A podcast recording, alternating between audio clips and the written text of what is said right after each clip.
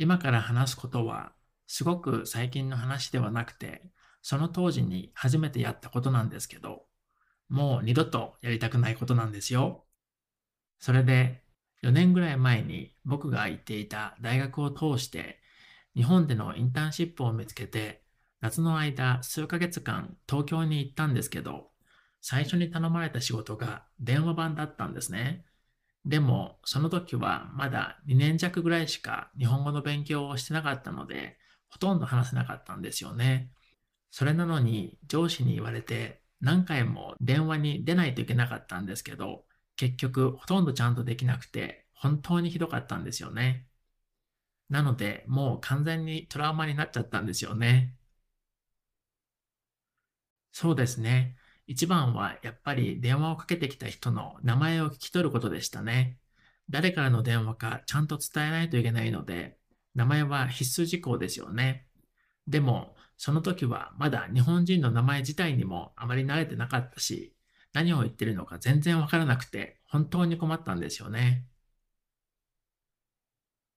そうですよね。知らないものは知らないって感じですよね。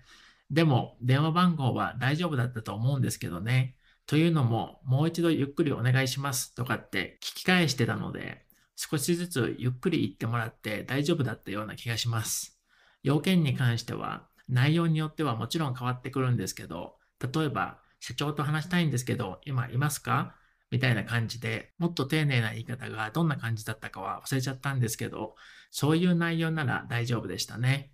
でも、それより難しい内容だったら、当時の僕にはさすがにちょっと無理でしたね。はい、ちょっとそういう気がしましたね。話していた時に相手は分かってるような気がしました。そうですね。実は一人だけいたんですよ。電話を変わった上司が結構怒られたみたいなんですよね。どうやらその電話の人に、今電話に出た人は結構失礼な感じで、敬語とかも全然ちゃんと使えてなかった、みたいなことを言われたみたいなんですよね。はい、そうだったんですよ。なので、電話に出るのはもうやめておいた方がいいかもねって言われたんですよね。言われても当たり前だし、しょうがないんですけどね。実は僕も最初、なんで日本語がまだほとんどできない僕が電話番をしないといけないんだろうって思ってたんですけど、始めたばっかりだったので、もちろん何も言えなかったし、結果としては当然の結果ですよね。まあ申し訳ないとは思ってましたけどね。そうなんですよね。でも時々名前が奇跡的に聞き取れても、その後急にすごい速さで話し始めるので、当時の僕はすごく緊張して、その人が何を言ってるのかほとんどわからずで、はい、はいって言ってるだけで、ほぼ全然わからなかったんですよね。えー、そうだったんですね。注文間違えるのはちょっと厳しいですよね。そうなっちゃうと余計に後が大変ですよね。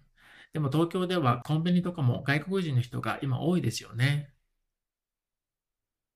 えー、そんな風になってるんですか。多分コロナのせいで何も触らないような感じでやってるのかもですね。あ、それと、そのインターンをしてた会社で、ちょっと難しそうな仕事を頼まれて、自分で全部できる感じがしなかったので、ちょっと上司に相談しに行ったんですよね。それで上司に締め切りまでにこの仕事を終わらせる自信がないみたいな感じで行ったんですけど、そしたら、自信？